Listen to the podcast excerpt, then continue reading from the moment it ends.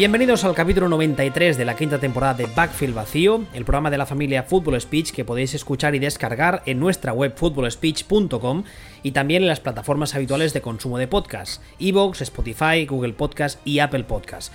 Junto a mí una semana más está Sillon Ball, buenas tardes. Muy buenas tardes. Ya sabéis que estamos ambos en Twitter, arroba Ball y arroba wbistuer.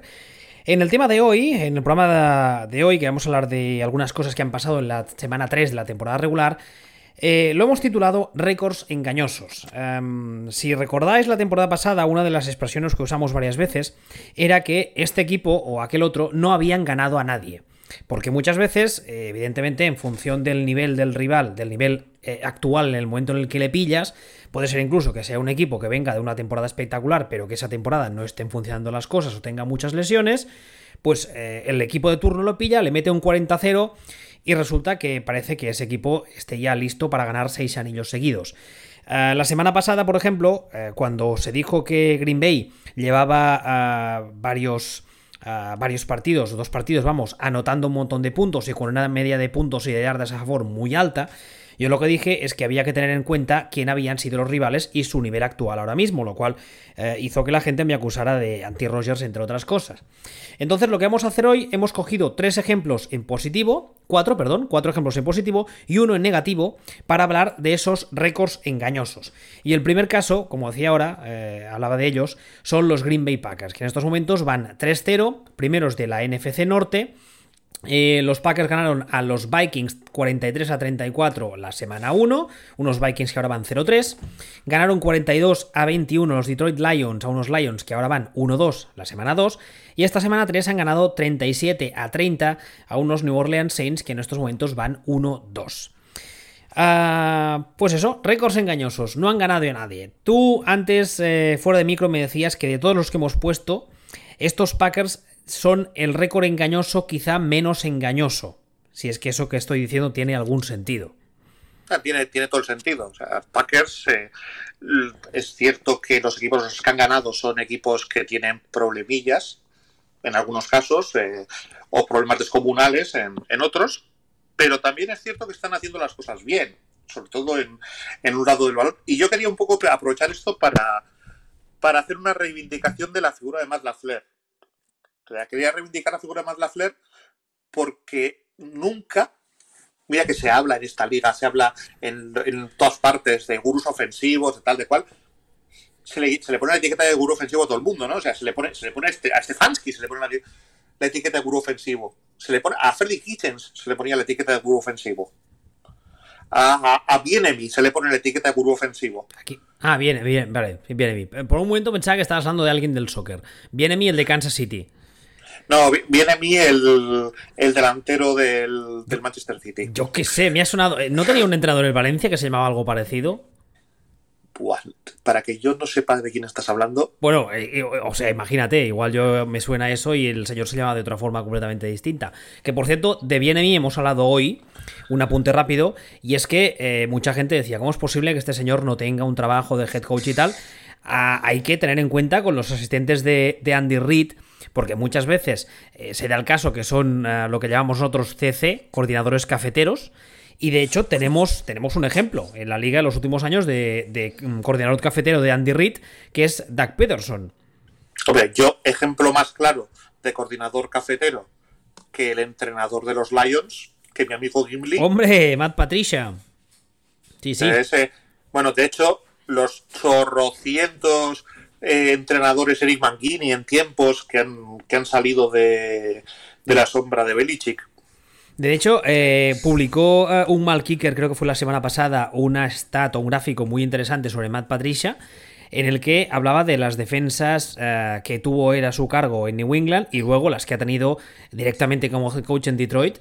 Y eran todas abismalmente malas, o sea, eran terribles. Bueno, esto ya lo hemos comentado aquí hasta la saciedad nos hemos aburrido de comentarlo, que, que es que, que Matt, Patricia tenía un valor intrínseco que era que parecía un tío de puta madre. Ninguno más. Luego encima se pone head coach y resulta que se desvela como un gilipollas, pues dice, pues, pues ya, pues... ¿Para qué te quiero, no? Pues exactamente. Es que ni para tomar cañas me vales. O sea, que ni para colega. Entonces, pasamos. Entonces, eh, tú decías que eh, Matt Lafleur que sí que es cierto, eh, no, no, está, no, no, no se le está dando el crédito que tú crees que merece. No, no, es que no se le está dando el crédito. Es que Espérate un segundo que te he perdido. Dale, un- dale una patada al cable. patada al cable. Ahora, perfecto, sigamos. Vale, lo que tú comparas los Packers de Matt LaFleur con los Packers de Mike McCarthy no tiene nada que ver. O sea, cuando digo no tiene nada que ver, es que hay 15 años de evolución de fútbol entre ambos. Como bien están comprobando la gente de los Cowboys ahora mismo. Estamos, estamos hablando de, pasar de, unas, estru- unas estructuras de ataque ancestrales que parece que las trajo Moisés con las tablas de la ley a unas cosas normalitas, bueno, normalitas, o sea, unas cosas que dices, guau, sí, pero que son copias de lo que hace Sanahan Jr. y tal. Bueno, lo que quieras, pero el caso es que funcionan. O sea, a ver si, a ver si aquí el único que puede copiar es Sean McVay. Además, hay, una cosa que cuando ves a los Packers este año, sí que es verdad que solo han sido tres semanas y como decíamos ahora, los rivales pues no están en su mejor momento. Pero hay una cosa y es que llama mucho la atención que en ataque se les ve mucho más ordenados que la temporada pasada. De hecho, esta semana leía un tuit, no recuerdo de quién, que decía que ah, Rogers y tanto Rogers como el resto de ofensiva están eh, tienen la ofensiva de Lafleur mucho más interiorizada, lo cual es normal. Al fin y al cabo, la temporada pasada fue la primera, ¿verdad? De Lafleur como head coach. ¿Fue la primera o fue la segunda? La primera, La primera. Eh, entonces, claro, además hemos de tener en cuenta que no ha habido off-season este año, con lo cual, eh, en principio, podría, podría, digamos, ser algo que jugase en su contra, pero de, de momento no parece. Luego veremos cuando jueguen contra equipos un poco más asentados. Pero sí que es verdad que se les ve mucho más, mucho más eh, fiables, digamos, en ataque. No tanto dependiendo de las genialidades puntuales de Rogers, que además, tú también lo has dicho algunas semanas aquí, el, el modo Dios, ahora en vez de estar permanentemente activado, tiene momentos y el resto de, de tiemp- del tiempo es muy bueno. lo explicaba diciendo que los receptores, hay dos tipos de, de distancia que cogen los receptores, el que yo llamaba distancia de universidad y distancia NFL. Y que llevaba una década jugando con distancia NFL, que te- tengo unas ventanas cortísimas para los lanzamientos, y que ahora lleva pues medio año jugando con jugando con ventana ventana universitaria, digamos. Sí, de esas separaciones escandalosas que dices, ¿cómo es posible que se produzcan? Y que muchas veces vienen producidas por, por el planteamiento esquemático que hace el, el play caller de la jugada, que es muchas veces lo que le pasaba el año pasado a Shanahan. Que veías jugadas y decías, ¿cómo es posible que este tío de repente corra por esta puerta o reciba esta ruta y esté tan completamente solo? Y veías la jugada en su totali- totalidad en cámara lenta y decías, ah, ahora lo entiendo, porque resulta que estos tíos están haciendo esto para que este señor pueda correr por aquí o pueda recibir solo. Exactamente. Entonces, esto es algo que Packers no se había visto y que es extremadamente refrescante. De hecho, es curioso porque Packers era un equipo cuyo récord el año pasado no se correspondía con su nivel de juego. Ganaron más partidos de lo que les tocaba, pero este año, en lugar de mantenerse, están jugando mejor. Con lo cual es bastante factible que tengan eh, un récord similar o parecido, o quizá no tanto, pero, pero muy en esa línea de lo del año pasado, solo que este año merecidamente. Lo que, lo que es una maravilla, ¿no? Porque, porque claro, eh, que te quiten lo bailado lo del año pasado y este año ya lo consigues, lo consigues mere- merecidamente. Claro, el problema que tienen estos Packers es eh, la defensa. Es la defensa porque es exactamente lo mismo, bueno, no es lo mismo que con el incompetente Don Capers, pero sí que es cierto que la defensa de Petín está dejando mucho que desear, que sigue teniendo unos problemas horripilantes para, para correr, que esta NFC no es el mejor lugar del mundo para tener problemas para, para parar la carrera y que eso al final, salvo milagro, va a limitar a estos Packers a la hora de, de aspirar a nada en el momento que se crucen con un equipo de los, de los gordos de verdad. Vamos, que ahora mismo, pese a que el equipo esté 3-0, tú ves a este equipo más cerca del 10-6, 11-5 que del 13-3, ¿no? Por así decirlo. Sí, pero que ya está bien. Hombre, claro. Y, además, teniendo en cuenta cómo están el resto de equipos de la división y teniendo en cuenta que ya habéis jugado contra dos y el, uh, iba a decir el gol average, bueno, el, el average particular contra esos rivales ya lo llevas positivo, que al final de temporada, cuando se pasen cuentas para ver quién se lleva la división, eso puede decantar eh, la, el, No me sale en castellano. La balanza, leches, decantar... La balanza. La balanza, la balanza. La balanza a un lado o al otro. Entonces, eh, no sé, tú, tú eh, lo que me decías ahora de la defensa, ¿no tienes la sensación muchas veces que este equipo defensivamente de momento está viviendo de flashes? De jugadas, de, de, genialidades puntuales, por así decirlo. Sí, pero, pero bueno, eso pasa muchas veces. De hecho, eso pasa también con Capers.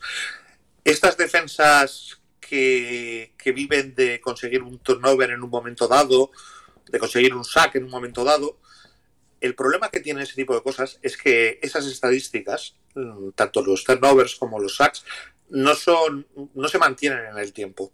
O sea, una, una buena defensa, una, defensa que consigue que el contrario tenga jugadas exitosas el, la el menor porcentaje de, de, jugadas posibles, se mantiene mucho más en el tiempo que una, que una defensa en la que hace en un partido o en cuatro partidos seguidos dos intercepciones por partido. Porque luego, después de eso, te van a venir otros cuatro partidos en los que no vas a hacer intercepciones. Y te van a crujir. el, problema aquí es que el ataque, pese a que hasta ahora está carburando y está poniendo números muy interesantes y estadísticas tal y cual, algún día las cosas no saldrán porque realmente no salen o porque tienes delante un equipo defensivo que está muy bien puesto, etcétera. Y entonces ese, día necesitas que tu defensa te dé no una, una genialidad puntual, sino que te dé eh, un par de drives o incluso un partido entero rindiendo a un nivel sólido. Y eso es lo que tú decías ahora, ¿no? Que no lo, que no lo acabas de ver. Sí, o sea, esto no es que no lo acabe de ver, es que no empiezo a verlo. vale. vale. Es, otro, es, otra historia. es otro matiz, sí. Claro, con, con esto mm, da para hacer una temporada buena, muy buena, pero no da para anillo. Yo, a ver, igual te plantas en febrero y están todos escupiendo los pulmones en una UCI con el coronavirus, ¿no? Todos los rivales, dices, y, lo ganas por, por incomparecencia, casi casi mm, cosas más raras se han visto. Y, además, este año, por suerte o por desgracia, no podemos descartar absolutamente nada. Exactamente. Entonces, eh, vete a saber si no, si no resultarán cosas raras de estas. Pero con los equipos más o menos mm, debería funcionar. Pero, por ejemplo, ¿cuál es el equipo que, ¿Cuál es el equipo que peor le va a estos Packers? Los Niners. Por esquema, o sea, por el ataque de Niners contra la defensa de Packers, ya lo vimos el año pasado. O sea, sencillamente eran, eran no es que fueran mejores, es que eran un matchup horrible. Bueno, pues pasa que, pasa que los Niners de repente tienen 78 bajas. Da la casualidad que el único equipo o el equipo que, peor te va eh, no llega, no, no le da porque le faltan 80 jugadores y tiras para adelante. O sea, este año es raro porque pueden pasar estas cosas. Pero así de entrada, con estos problemas para parar la carrera, mm, complicado. ¿Te parece que pasemos al siguiente? Por supuesto. Venga, el siguiente equipo de, este, de estos uh, récords engañosos que hemos titulado hoy uh, también es de esta misma división, son los Chicago Bears, que ahora mismo van con un balance de 3-0 segundos de la NFC Norte, los Packers son primeros, ellos son segundos, todavía no se han enfrentado el uno con el otro. Eh, Chicago venció a los Detroit Lions la primera semana 27-23, unos Lions que como decía ahora van 1-2. Venció a los Giants 17 a 13, unos Giants que ahora mismo van 0-3, y venció a Atlanta Falcons 30 26, unos Falcons que van también 0-3. En el caso de. Eh, perdón, en el caso de ah, los, uh, los ah, Bears. Digamos que aquí, aparte del récord eh, que pueda ser engañoso o no, ahora lo discutiremos, está el tema de que el puesto de quarterback sigue sin acabar de funcionar. De hecho, eh, no recuerdo cómo acabó el tema, no sé si ya han nombrado quarterback titular para las siguientes semanas. ¿Es, ¿Es false definitivamente? Es false definitivamente. Vale, ah, pues va a haber un cambio de quarterback. En principio, a Falls esta Precision se le trajo básicamente para sentar a Trubisky. Ah, primero, en los, en las pocas, eh, en los pocos OTAs que hubo, parece ser que fue incapaz, o los pocos entrenos que hubo, el staff no vio nada que le dijese que debía sentar a Trubisky por Falls, lo cual dice la marinera, pero bueno. Y en segundo lugar, es que ya mm, yo he, he dicho muchas veces en Twitter que a mí me parece que Falls eh, no es tampoco una solución. Eh, vamos, no, no. O sea, tienes una herida de bala. Primero le has puesto una tirita del Mercadona, con todos mis respetos, que es Trubisky, y ahora le has puesto un trozo de esparadrapo. O sea. ¿Es, mejor que la tirita? Pues hombre, pues imagino que sí, pero sigue siendo una herida, de bala y hay que coser, ¿no? O sea... Sí, no, no, eso, eso es así. Eso es así, pero bueno, en fin, yo creo que el problema de Vers va, va incluso mucho más allá de eso. Es decir, es, es, de hecho es el, el 3-0 de manual más engañoso de la historia de los 3-0. Este sí, este sí, pese a que antes hablábamos del Packers que están un poco igual y los hemos puesto en el guion de hoy, tú decías que es un récord engañoso pero, pero a medias, pero en el caso de los Bears yo creo que estaremos eh, casi todos de acuerdo que sí, que es un 3-0 que como que que lo ves en el casillero y dices, eh, aquí hay algo, hay una parte de la historia que no me están contando, hay algo que me estoy perdiendo, ¿por qué no? Primero porque... no, sé, no, si recuerdas los partidos, pero el primer partido lo gana Bears... Por una cagada en el último segundo de, Lions, que tienen un, drop... Que, pero escandaloso. Que es touchdown. Sí, sí, escandaloso. Y si no hay ese drop, el partido se lo lleva a Detroit. El siguiente partido se lo ganan a Giants, a esa Powerhouse, 17-13. que además, 17-13, tampoco es como para echar. O sea, no, no, es de que digas, madre mía, le hemos metido aquí una paliza. O sea, ganas normalito contra un equipo que a día de hoy, Purets Meus, están, vamos, están para beneficencia, ¿eh? No, están, están, que están los Jets como están y no está claro que sean el peor equipo de Nueva York Sí, sí, lo de los Giants también es un drama. Lo que pasa es que es otro tipo de drama. Eso quizá, quizá podríamos hablarlo otro día. Pero eso es otro tipo de drama diferente de los Jets. Pero bueno, el caso es que les ganan. Que es una victoria que dices, hombre, a ver, ganarles a estos Giants, pues digamos que es lo que toca. No tampoco hace falta que saques pecho. Y el partido de esta semana. Eh, el partido fue un partido extremadamente inteligente por parte de, de los Bears dejando que Atlanta se pusiera por delante 26 a 10, que es el momento en el que, en el que Atlanta colapsa. Cruza cables. Cruza cables. Pantalla azul y, adiós. Y les, permite, y les permite remontar. O sea, es muy astuto por su parte. gran, game plan. Completamente. Estas son las tres victorias de. Estas son las tres victorias que tienen Bears. Lo que sí que tiene Bears es un calendario hostil, pero no tanto. Hostil, pero no tanto. Es decir, Bears tiene unos Colts que son muy ganables. Tiene a, lo, tiene a Tampa Bay, a los Bucks, que son muy poco ganables. Tiene a los Panthers, que son muy ganables también. Y luego ahí ya le viene Rams, Saints, eh, Titans, Vikings. Pues estos Vikings, hombre, yo quiero pensar que para esa fecha los Vikings ya no darán tanto asco pena como dan ahora, que algo habrán arreglado, pero bueno. Porque parece que yo tengo al staff de los Vikings por competente. Los dos partidos de Packers, Texans, eh, Jaguars, o sea, tienen muchos, tienen varios partidos ahí, no muchos, tienen como tres, cuatro partidos, incluso cinco partidos que... Que si los gana, si los gana Bears, eh, cuando te levantes el lunes por la mañana dirás, bueno, me lo puedo creer. O sea, no, no son, no son en plan.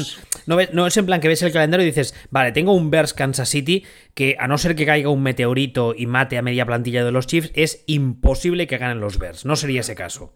No, pero sí, pero sí que hay unos Jaguars, sí que hay unos Lions, sí que hay. sí que hay unos Panthers. Entonces, y están 3-0. O sea, lo que te quiero decir es que este año los Bears deben plantar en 8-8 sin ganar a nadie. Por cierto, antes hablábamos de gurús ofensivos, otro que tiene la etiqueta desde hace tiempo, que yo no creo que de momento haya demostrado eh, merecerla, es Matt Nagy, el head coach de los, de los Bears. Por ejemplo, por ejemplo, ¿no? Es otro ejemplo de lo que decíamos de lo de Matt Laffer. ¿Cómo es posible que ya haya leído más veces que Matt Nagy es un gurú ofensivo que lo haya leído de Matt Lafler? O sea, ¿qué, me estás contando? Cuando eh, Matt Lafler en su segundo año ya está demostrando que ofensivamente su equipo rinde mejor de lo que rendía, con lo cual ha, habido una mejora, mientras que Matt Nagy, este es, si no recuerdo mal, el tercer año a los mandos de los Bears. Y mm, a día de hoy su, única, su único planteamiento para solucionar algo es cambiar a Mitch Trubisky por Nick Foles. Y antes de que me digas una cosa, te va a venir alguien a decir, pero es que Matt Lafler tiene a Rogers. Digo, sí, tiene a Rogers, pero los receptores los ha comprado todos el Mercadona, excepto Davante Adams. Fue un día con el carrito al Mercadona y, digo, y dijo, voy a cogerme, aquí tengo, además te viene en un pack. Compre usted tres receptores por el precio de uno. Venga, aquí está. Esto uno para aquí. bosque verde. Lo siento. Espero que no hayamos dejado a nadie sordo. Mi perra es muy efusiva, como veis. decía receptores bosque verde, son de esos que van en pack. Exactamente, ¿no? Leí en un artículo el otro día que los receptores de Packers son un Lamborghini murciélago y tres Seat Panda. Pues, pues, pues, pues, sí, pues sí vendría a ser, sí.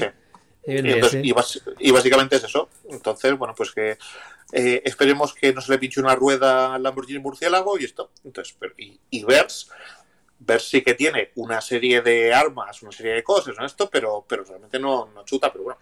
Veremos. A ver, lo que, lo que para mí está claro es que Nick Foles es infinitamente mejor que, es infinitamente mejor que Trubisky. Sí, con sus limitaciones. ¿tú, crees que es infinitamente mejor?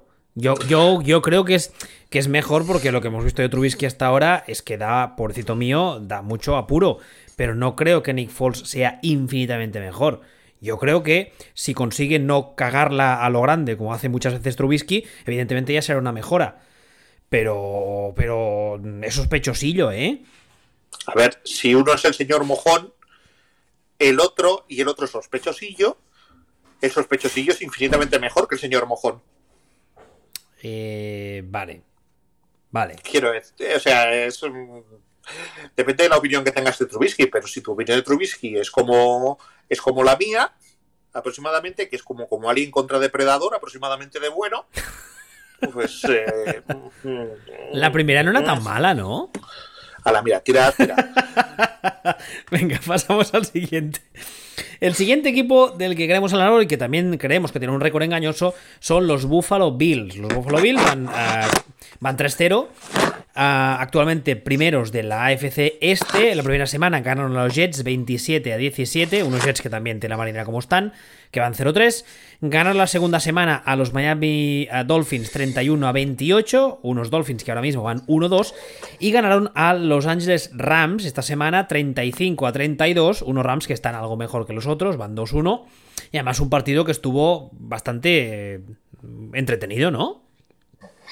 Sí, fue un partido fue un partido que, bueno, para mí hubo una, decisión arbitral aberrante, eh, que es la que está el partido de los Bills, pero sobre todo para mí es, es diferente, es relevante. Es, uno de todos los motivos de que estamos hablando de este partido es que es un tipo de récord engañoso diferente. O sea, es un récord engañoso que a lo mejor resulta que no es engañoso. ¿En qué sentido? En el sentido de que hay una posibilidad real de que este 3-0 de los Bills sea merecido. Sorprendente, pero merecido. ¿Hablamos, del, ¿Hablamos del unicornio? Podemos hablar del unicornio. Llevamos años buscando un unicornio. A lo mejor aparece ahora. Hombre, ¿Jared Goff no lo era? ¿No lo fue en su día? Lo habría sido si hubiera mantenido su nivel de juego, pero ahora mismo Jared Goff vuelve a ser uno de los peores cuartos de la NFL. Ah, amigo. Claro, ese, no sé si, de hecho, no sé si recuerdas, pero Trubisky tuvo un principio de año, hace dos años, espectacularmente bueno. Sí, y apuntaba maneras de unicornio, pero luego no, se ha quedado en orco, en sapo, no sé, lo que sea. Entonces, ahora mismo ha empezado este año, lo ha empezado Josalen, jugando también eh, a, un, a un nivel brutal. De hecho, hay una cosa que me llama la atención, que no sé si te das cuenta, que coincide en todos estos casos, coincide que el primer año es como es, el segundo año ¿eh?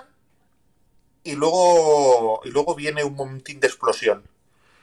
Entonces habrá que ver que salen realmente. O sea, a mí me sigue pareciendo que juega de forma descerebrada pero también me parece que su nivel de puntería ha mejorado muchísimo.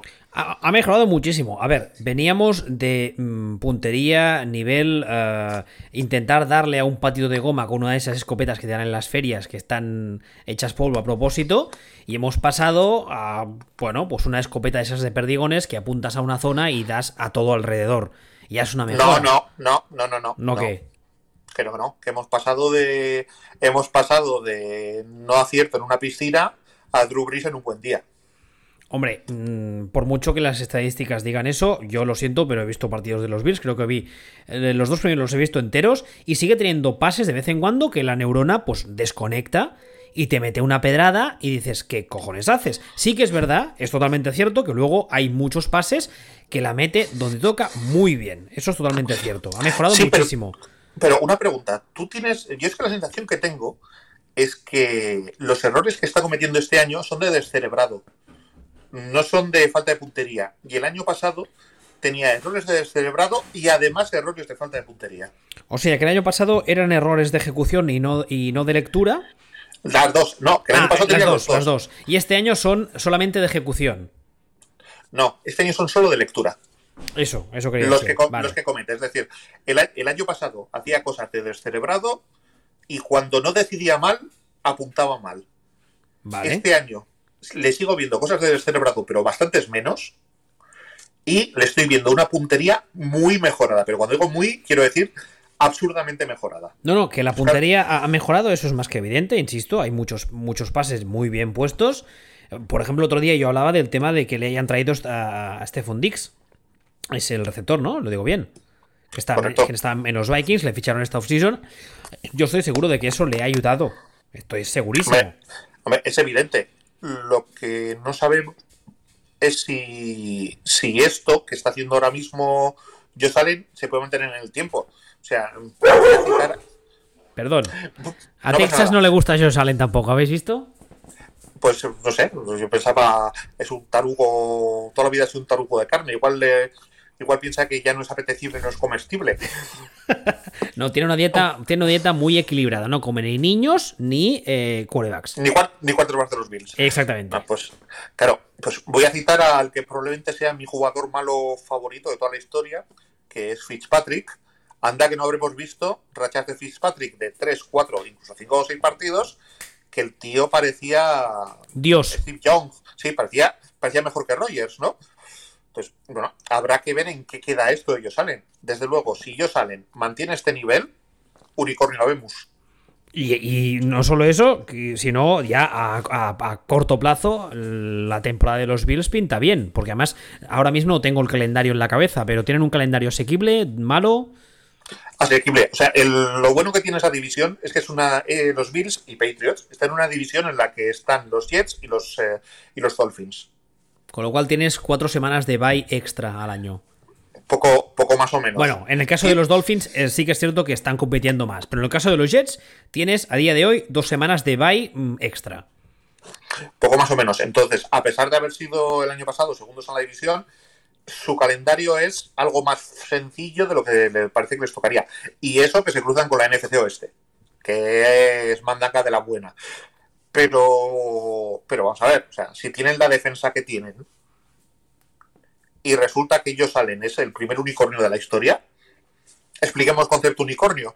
Hasta ahora, en la historia de la NFL, no ha habido un quarterback que haya jugado tan mal como cuando llega, cuando debuta, como, como Trubisky, como Jared Goff, como Josh Allen, y haya desarrollado una carrera de, de, digamos, una década, o sea, toda una carrera de quarterbacks siendo top 5 o top 10 como mucho de la, de la NFL. O sea, un quarterback de, de primer nivel. Eso no existe.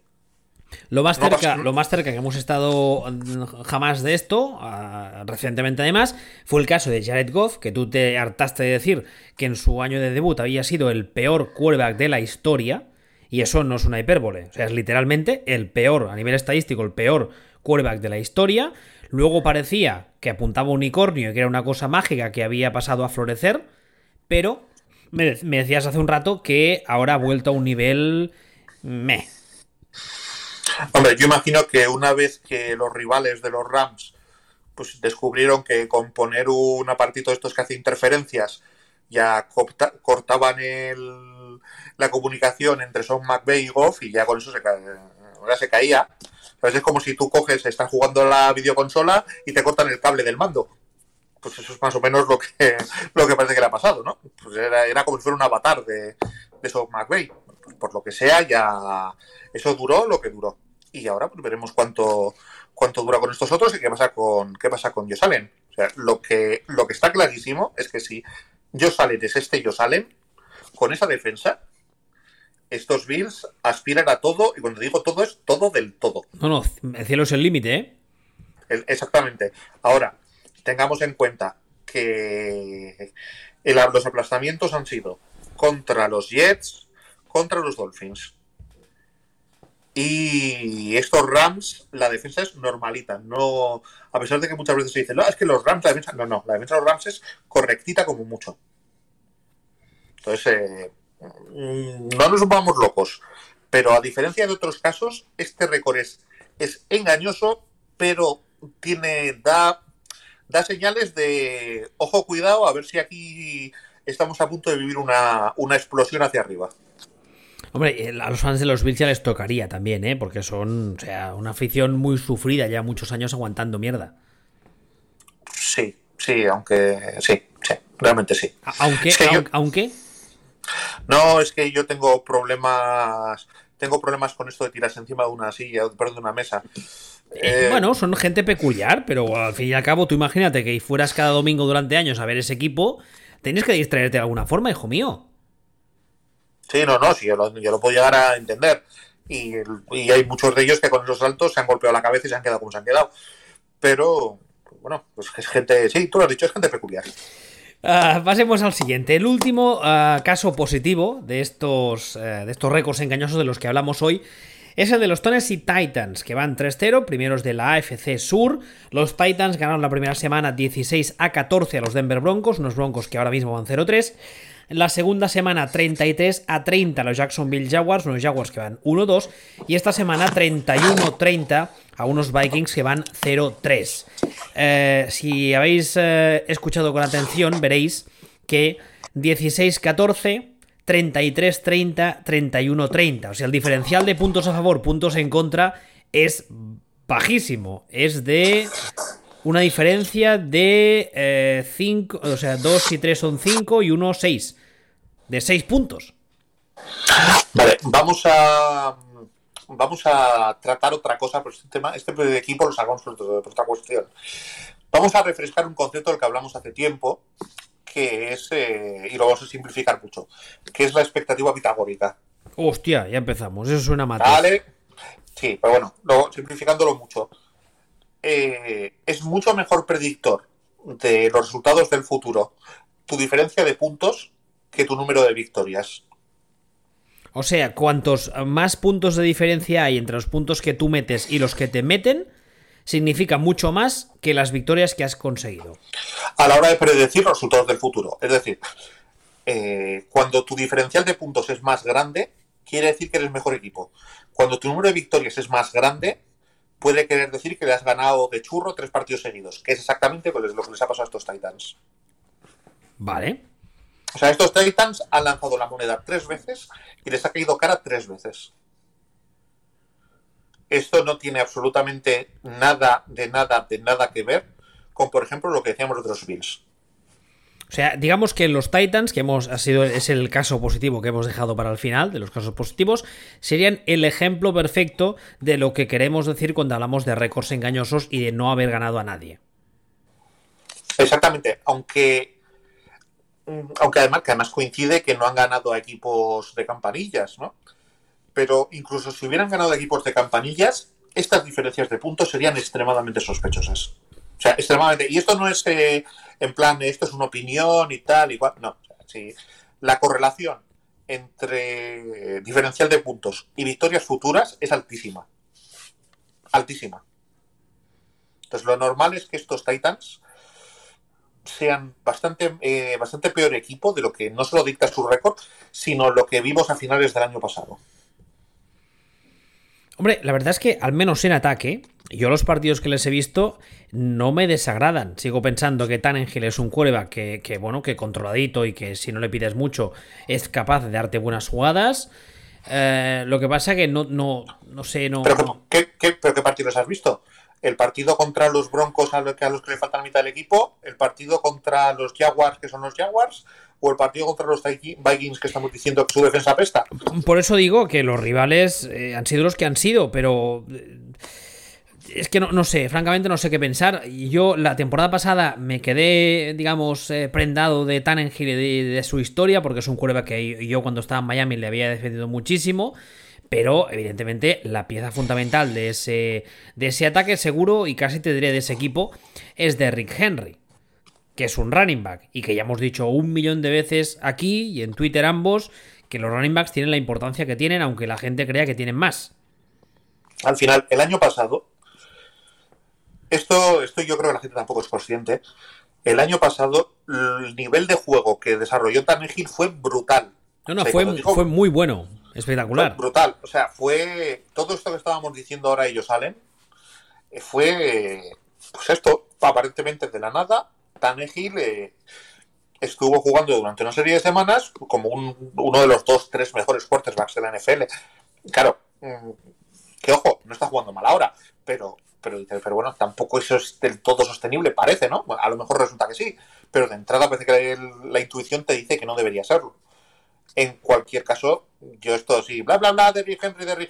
Si el año pasado al equipo le quitas a Derrick Henry y le pones ahí a un running back del montón que saques, el equipo empeora mucho menos que si quitas al Cousin, al, al Tannehill del año pasado y pones a, no sé, bueno, sí, sí, sí lo sé, a Mariota, lo vimos perfectamente el año pasado. Vimos lo que era este equipo con Mariota y lo que era este equipo con Tannehill. Eran dos equipos diferentes. Sí, sí, en, ataque completamente.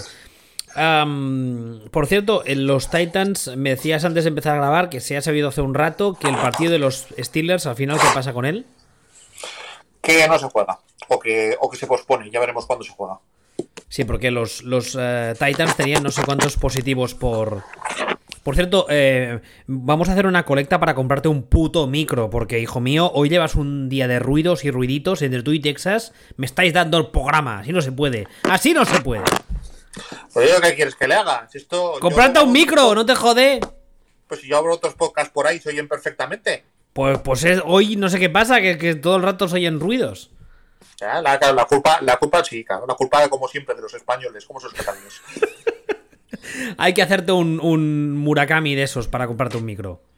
Un, Murakami de eso, sí. Eh, efectivamente. tiene nombre japonés el señor, ¿no? ¿No es algo así? Una cosa de esas, sí. Bueno, eh, volviendo a los Titans, eh, la verdad es que sí que, sí que tú has, utilizado un, adjetivo antes, que sí que es verdad, son sospechosos. Tú les ves jugar y dices, bueno, sí, bueno, funciona, mueve el balón, pero... Eh, eh. ¿Qué calendario tienen los Titans? ¿Qué les queda? Nada, no juegan contra nadie. Ah, Amic, ahí estamos, otra vez más. O sea, que pueden plantarse a final de temporada tranquilamente campeones de división y meterse en playoff. Sin, problemas. Y además teniendo en cuenta esta división. Que los Colts no sabemos a lo que están, los Jaguars casi que tampoco, y los Texans están a dejar que peguen a Dishon Watson, ¿no? Exactamente. Entonces sí que se pueden meter en playoffs sin problemas, pero una de dos. O mejoran o estos no son los Titans del año pasado. O sea, el año pasado no los esperábamos y llegaron. Este año que les estábamos esperando, va a parecer que llegan, pero como estén a este nivel, les van a partir la cara según entren en playoffs. Bueno, ¿te parece que analicemos el último caso que hemos dejado para el final, que es un caso de un récord engañoso eh, en positivo? Por supuesto.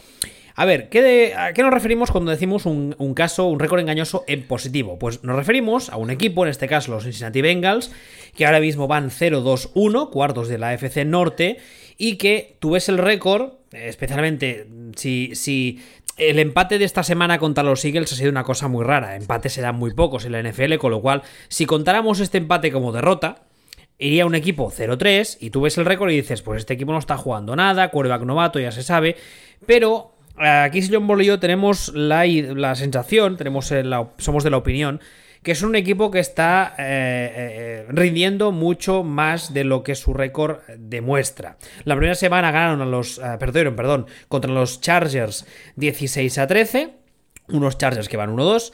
La segunda semana perdieron contra Cleveland 35 a 30, unos Browns que van 2-1. Y esta semana, como decía, han empatado contra los Eagles 23 a 23 después de una prórroga. Ah, yo creo que estaremos todos de acuerdo casi que la sorpresa de estos Bengals a día de hoy es eh, Joe Burrow, creo. Yo, ah, para mí no. ¿No? yo, ¿Para ti no? Yo, no, yo, yo esperaba este Barrow.